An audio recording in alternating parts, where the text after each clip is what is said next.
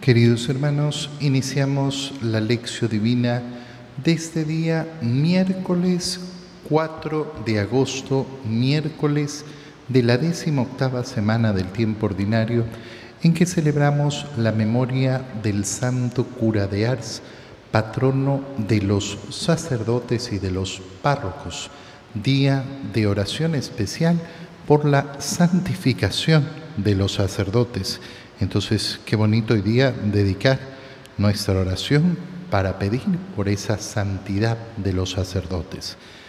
Por la señal de la Santa Cruz de nuestros enemigos, líbranos, Señor Dios nuestro, en el nombre del Padre y del Hijo y del Espíritu Santo. Amén. Señor mío y Dios mío, creo firmemente que estás aquí, que me ves, que me oyes. Te adoro con profunda reverencia te pido perdón de mis pecados y gracia para hacer con fruto este tiempo de lección divina. Madre mía Inmaculada, San José, mi Padre y Señor, Ángel de mi guarda, interceded por mí. Continuando hoy día con la lectura del libro de los números, leemos el capítulo 13, versículos 1 al 2 y 25, y de ahí el capítulo 14, versículo 1, y 26 al 29 y 34 al 35. En aquellos días el Señor le habló a Moisés en el desierto de Parán y le dijo, envía algunos hombres, uno por cada tribu paterna, para que exploren la tierra de Canaán que les voy a dar a los hijos de Israel.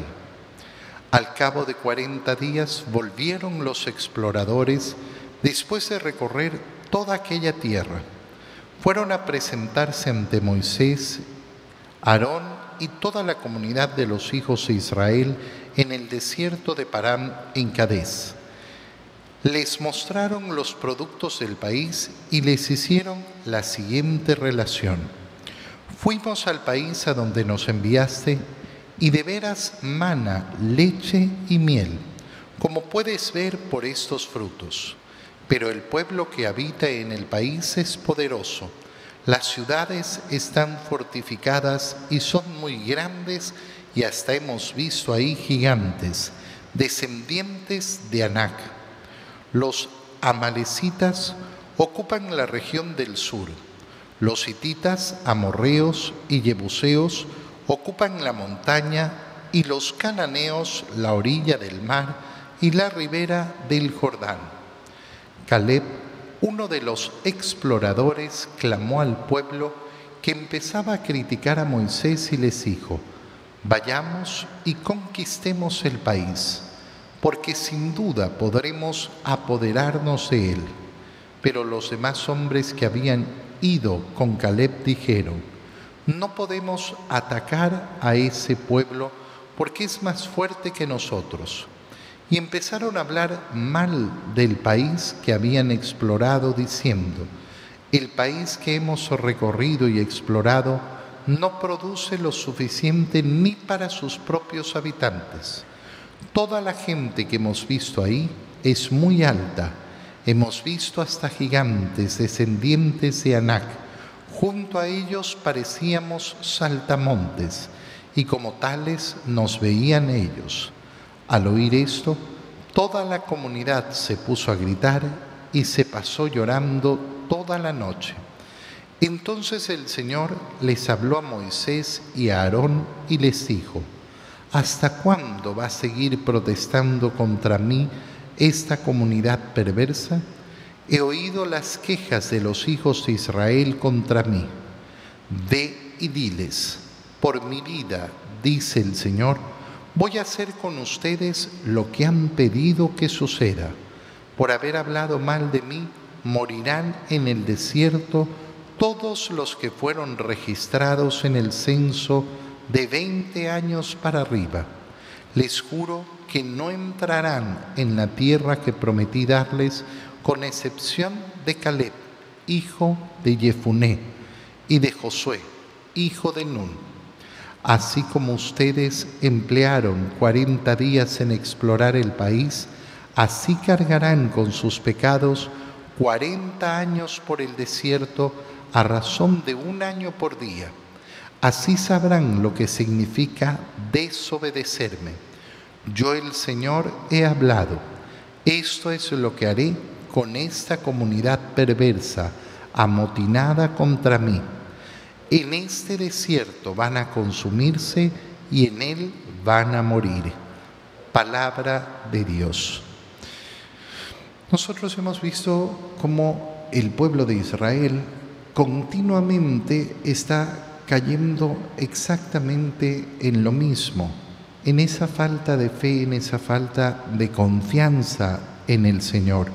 Ahora eh, se envía a exploradores a ver esa tierra prometida, esa tierra prometida que es la tierra de Israel, esa tierra prometida que es la tierra a donde hizo caminar el Señor Abraham, donde Abraham vivió como extranjero, con la promesa que le había hecho el Señor de que toda esa tierra sería de él, de sus descendientes. En esa tierra eh, fue, eh, fue donde nació Isaac y donde nació Jacob, y de ahí se produjo esa migración del Jacob y sus hijos a Egipto con toda esa escena de José. Y por eso habían estado en Egipto viviendo durante muchísimos años, quedando después como esclavos de los egipcios. Han sido liberados de la esclavitud y han visto la magnificencia del Señor. Han sido alimentados en el desierto cuando creían que iban a morir de hambre y aún así continuamente están cayendo en esa falta de confianza en el Señor. Fíjate lo importante que es esta lectura, ¿por qué? Porque la historia del pueblo de Israel, aparte de ser la historia de la salvación, la historia como el Señor ha ido preparando la salvación para todas las naciones, a través de esta nación han sido bendecidas todas las naciones, porque es en este pueblo donde nace María, donde nace José, donde el verbo de Dios se hizo carne y vivió en una familia, donde ese verbo de Dios, Jesucristo nuestro Señor, predicó el Evangelio y donde entregó su vida en la cruz por nosotros y donde resucitó para vencer efectivamente la muerte. Toda esta historia de la salvación es además un reflejo de la historia de la vida personal de cada uno de nosotros. El pueblo de Israel está en el desierto caminando hacia la tierra prometida. Nuestra vida no es otra cosa que eso. Nuestra vida es caminar en este valle de lágrimas, en este desierto, para llegar a dónde? A esa tierra prometida que no es otra cosa que la casa del Padre, para alcanzar la vida eterna. ¿Con qué fuerzas podemos alcanzar la vida eterna nosotros? ¿Qué tenemos nosotros para poder pretender entrar a la casa del Padre? Nada, absolutamente nada. Nosotros por nuestra propia fuerza no lo podemos lograr. Nos enfrentamos efectivamente a las grandes dificultades como las que han visto los israelitas. Ese territorio es un territorio sumamente difícil de conquistar las ciudades están fortificadas. Hay hombres que son gigantes al lado de los cuales parecíamos saltamontes. Es imposible que podamos conquistar esa meta. ¿Cuántas veces nos puede parecer imposible la santidad? ¿Cómo vencer tanta dificultad? Cómo vencer tantas tentaciones, cómo vencer tanto, tanto mal que hay en el mundo. Y el Señor, ¿qué espera de nosotros? La confianza en Él. La confianza en Él. No otra cosa, sino la plena confianza en Él. No por nuestras fuerzas, sino con su fuerza no por nuestra potencia, no por nuestra grandeza, es en Él. Entendemos además qué es lo que sucede con el pueblo de Israel.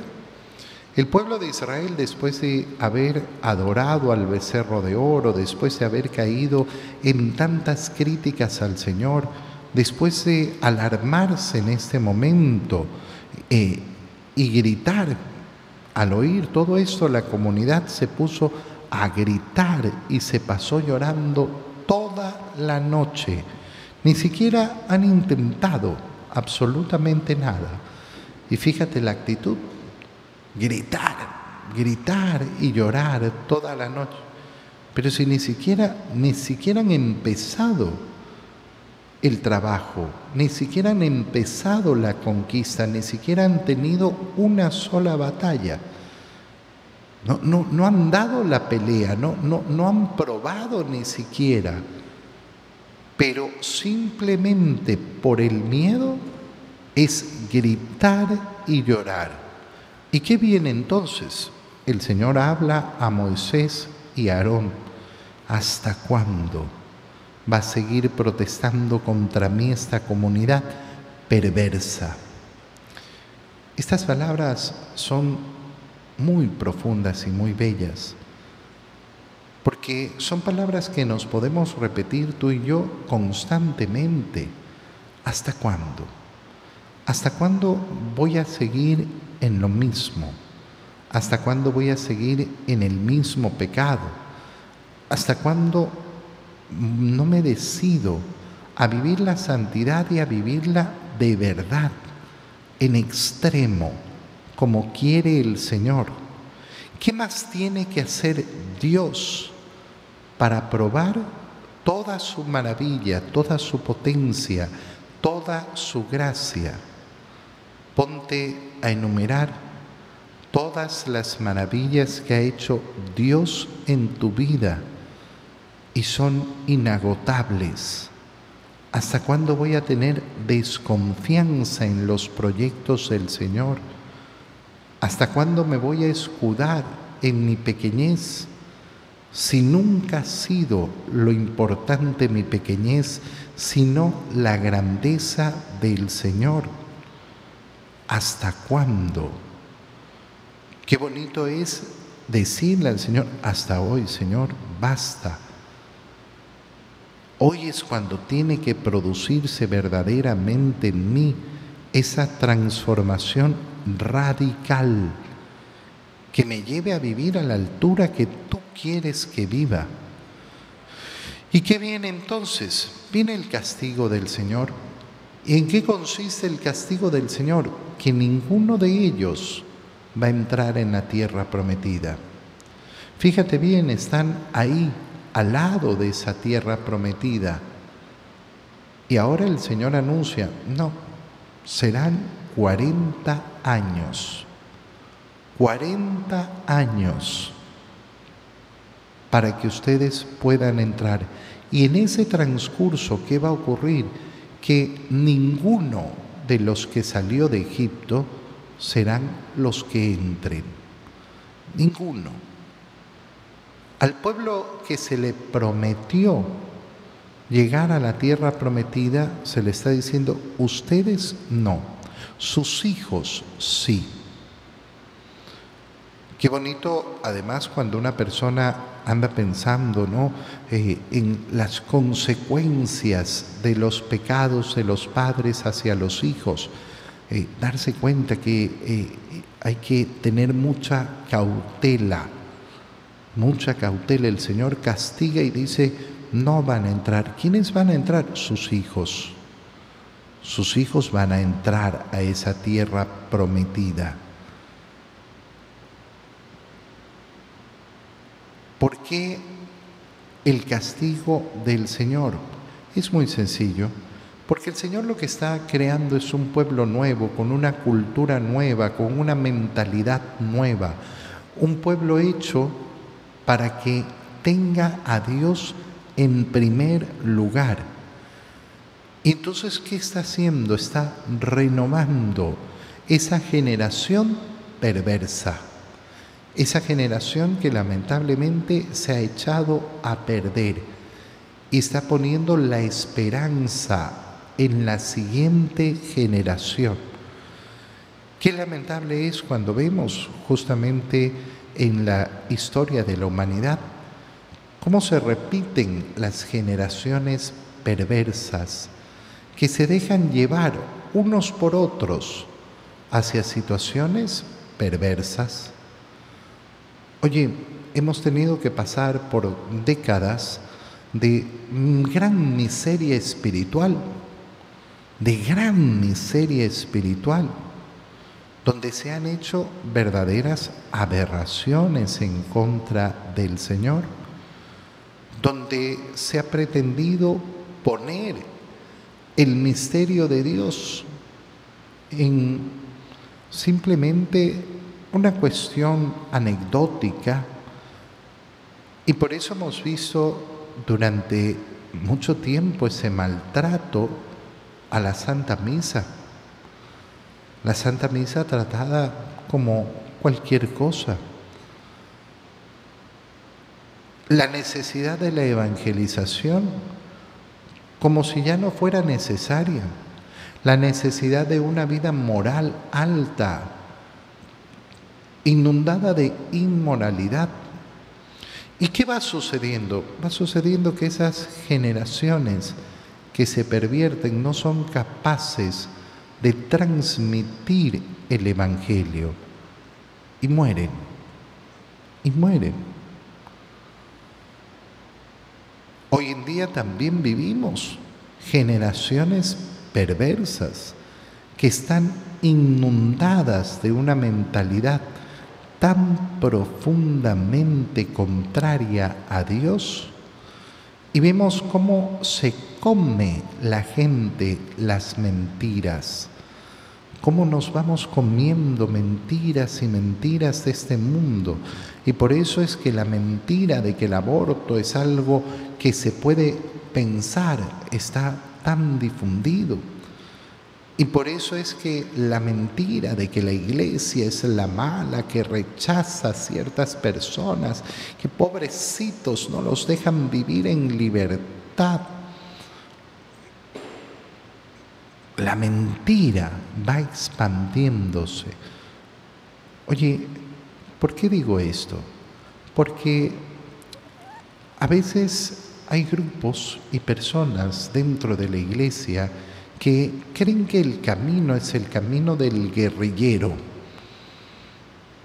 del combatiente social, y está entrando en la misma lógica en la que vive la sociedad, de esta guerrilla social para, pelear y cambiar y luchar contra estos grupos perversos pero resulta que lo estás haciendo en la misma lógica con que viven ellos.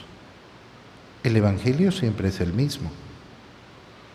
Las generaciones perversas pasarán y morirán.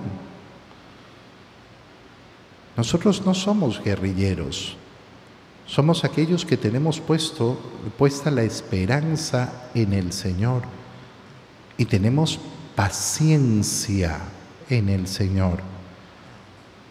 Estos grupos eh, estas personas lo que pasa es que viven eh, eh, un, en un modo de combate. Y no es el combate espiritual contra el pecado, sino el combate contra los otros. Y entonces yo soy superior a los otros, porque los otros son malos y perversos. No es el camino de Cristo. No es el camino de Cristo y hay que tener siempre mucho, mucho ojo y mucho cuidado a esa mentalidad. En el Evangelio, Continuando con la lectura del Evangelio de San Mateo, leemos hoy el capítulo 15, versículos 21 al 28. En aquel tiempo Jesús se retiró a la comarca de Tiro y Sidón. Entonces una mujer cananea le salió al encuentro y se puso a gritar, Señor, Hijo de David, ten compasión de mí. Mi hija está terriblemente atormentada por un demonio. Jesús no le contestó una sola palabra, pero los discípulos se acercaron y le rogaban, atiéndela, porque viene gritando detrás de nosotros. Él les contestó, yo no he sido enviado sino a las ovejas descarriadas de la casa de Israel. Ella se acercó entonces a Jesús y postrada ante él le dijo, Señor, ayúdame. Él le respondió, no está bien quitarles el pan a los hijos para echárselo a los perritos. Pero ella replicó, es cierto, Señor, pero también los perritos se comen las migajas que caen de la mesa de sus amos. Entonces Jesús le respondió, Mujer, qué grande es tu fe, que se cumpla lo que deseas. Y en aquel mismo instante quedó curada su hija. Palabra del Señor. Es un evangelio precioso verdaderamente precioso el que acabamos de leer. Fíjate eh, qué es lo que sucede. Jesús se retira a la comarca de Tiro y de Sidón, es decir, está en las fronteras de Israel. Y en esas fronteras de Israel se topa con personas que no son israelitas.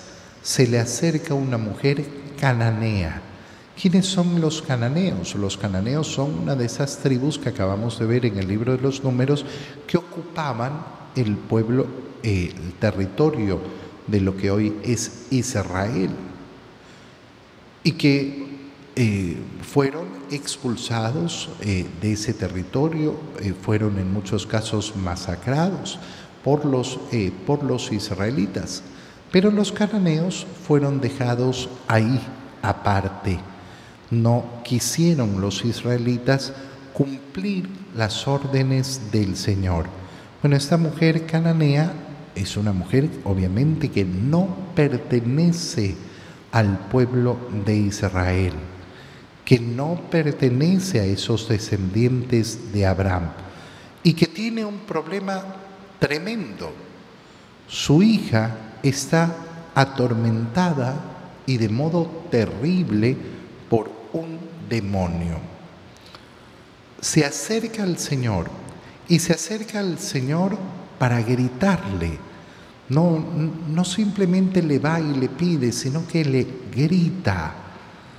Le grita desesperada, pero lo hace además de una forma muy bella. Señor, Hijo de David, ten compasión de mí. Señor, lo reconoce en primer lugar como Señor. Y ese señorío se lo atribuye a que es hijo de David, es decir, descendiente del rey David. ¿Qué le está dando a Jesús? Le está dando el título real. Tú eres el rey. Tú eres el que gobierna y no el que gobierna desde la perspectiva gubernamental, no, el que gobierna. Y yo me enfrento al demonio, me enfrento a Satanás, y por eso acudo a ti, porque tú eres el verdadero rey, tú eres el que gobierna. Y a estos gritos desesperados de una madre desesperada, que pueden conmocionar y conmover el corazón de cualquiera, ¿de qué manera responde Jesús? Jesús no le contestó una sola palabra. es una actitud tremenda. Es una actitud terrorífica, podríamos decir. Por lo menos dile que no, por lo menos dile que se vaya, por lo menos dale una respuesta. El Señor ha optado por el silencio. Es importante darnos cuenta que el Señor muchas veces nos va a dar ese silencio de su parte. ¿Para qué? Para que crezca nuestra fe. El silencio del Señor no es el abandono de Dios. Te lo repito, el silencio del Señor no es sinónimo de abandono de Dios. El silencio de Dios es el espacio que nos da para crecer en nuestra confianza a Él, para crecer efectivamente en esa entrega a Él, para en ese silencio descubrir su verdadera cercanía. Los discípulos se acercan y comienzan a rogar, atiéndela, porque viene gritando detrás de nosotros. La intercesión de los discípulos en este momento es inútil. Y es inútil no porque la intercesión sea mala, sino porque el origen de esa intercesión no es profundo. Los discípulos solo quieren quitársela de encima, viene gritando, qué vergüenza, ya, saquémonos encima a esta mujer. Entonces esa intercesión no va a recibir la respuesta del Señor. Yo no he sido enviado sino a las ovejas descarriadas de la casa de Israel. El Señor está poniendo de manifiesto el motivo por el cual no la atiende. No es una israelita, no es aquella que pertenece al pueblo elegido al cual he sido enviado. Ella, sin embargo, esta mujer, no se da por vencida. Y todavía se vuelve más preciosa la escena. ¿Por qué? Porque se acerca a Jesús y se postra ante Él. Ya lo ha llamado Señor, ya lo ha llamado Hijo de David, ya le ha explicado y le ha dicho cuál es su problema, pero ahora se postra delante del Señor. La postración es un acto de humildad, es un acto de humildad que nos acerca al Señor. Aquel corazón que cree que ponerse de rodillas no es necesario, ah, eso es ridículo. Bueno, hermano mío, qué pena tu corazón. La soberbia de tu corazón no te deja ver la profundidad de lo que significa poner la rodilla en el suelo doblar rodilla. Doblar rodilla es un acto que tenemos que hacer siempre, a diario. Qué bonito es cuando en nuestra vida estamos tan acostumbrados a doblar rodilla que ya sale automático. Qué feo es cuando uno ve a una persona que eh, no puede arrodillarse, no porque tiene un problema físico, sino porque no está acostumbrado a hacerlo porque no está acostumbrado, porque su rodilla no ha sido trabajada para doblarse y humillarse ante el Señor. Señor, ayúdame. Y el Señor le dice de una manera tan, tan despectiva, no está bien quitarle el pan a los hijos. ¿Quiénes son los hijos? Los hijos de Israel. Tú no eres una israelita. Entonces significaría que yo le voy a echar el alimento de los hijos a los perros. ¿Cuánto hubieras aguantado tú de este trato? ¿Hubieras aguantado que el Señor no te responda ni una palabra? ¿Hubieras aguantado que no le haga caso a los discípulos que intercedieron por ella? ¿Hubieras aguantado postrarte ante Él? ¿Hubieras aguantado que te llamara perro? Esta mujer ha aguantado todo eso. todo eso. Y le dice al Señor, es cierto, es cierto, lo que dices no es falso. Es decir, ¿quién soy yo? Un perro. Pero también los perritos comen de las migajas que caen de la mesa de sus amos. Y fíjate lo que sucede. ¿Cuál es la respuesta del Señor? Mujer, qué grande es tu fe. Que se cumpla lo que deseas. En ese mismo instante, su hija quedó liberada. En el Evangelio de San Marcos eh, se, nos, eh, se nos dice cómo en ese mismo momento, con lo que ella dijo, su hija fue liberada.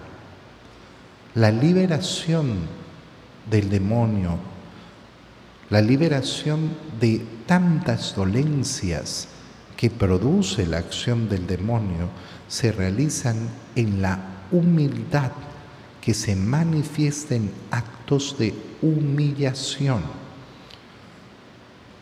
Qué gente más tonta la que acude a los brujos. Qué gente más tonta. Qué gente más tonta la que cree en las supersticiones. Qué gente más tonta la que va a los adivinos de verdad. No, es que me dijeron que me hicieron un mal de ojo, que me hicieron una hechicería, que me hicieron un mal. Humíllate. Humíllate ante el Señor. No es otro el camino contra el mal. No es otro el camino contra el demonio. Humíllate delante del Señor tu fe en el Señor, en esa humillación, en esa humildad, es donde es derrotado el demonio. ¿Por qué? Porque nos unimos al gran acto de humillación, al gran acto de humildad, que es el sacrificio de Cristo desnudo en la cruz. Ahí donde el demonio no pudo vencer. Te doy gracias, Dios mío, por los buenos propósitos, afectos e inspiraciones que me has comunicado en este tiempo de lección divina. Te pido ayuda para ponerlos por obra. Madre mía Inmaculada, San José, mi Padre y Señor, Ángel de mi guarda, interceded por mí. María, Madre de la Iglesia, ruega por nosotros. Queridos hermanos, que tengan un feliz día.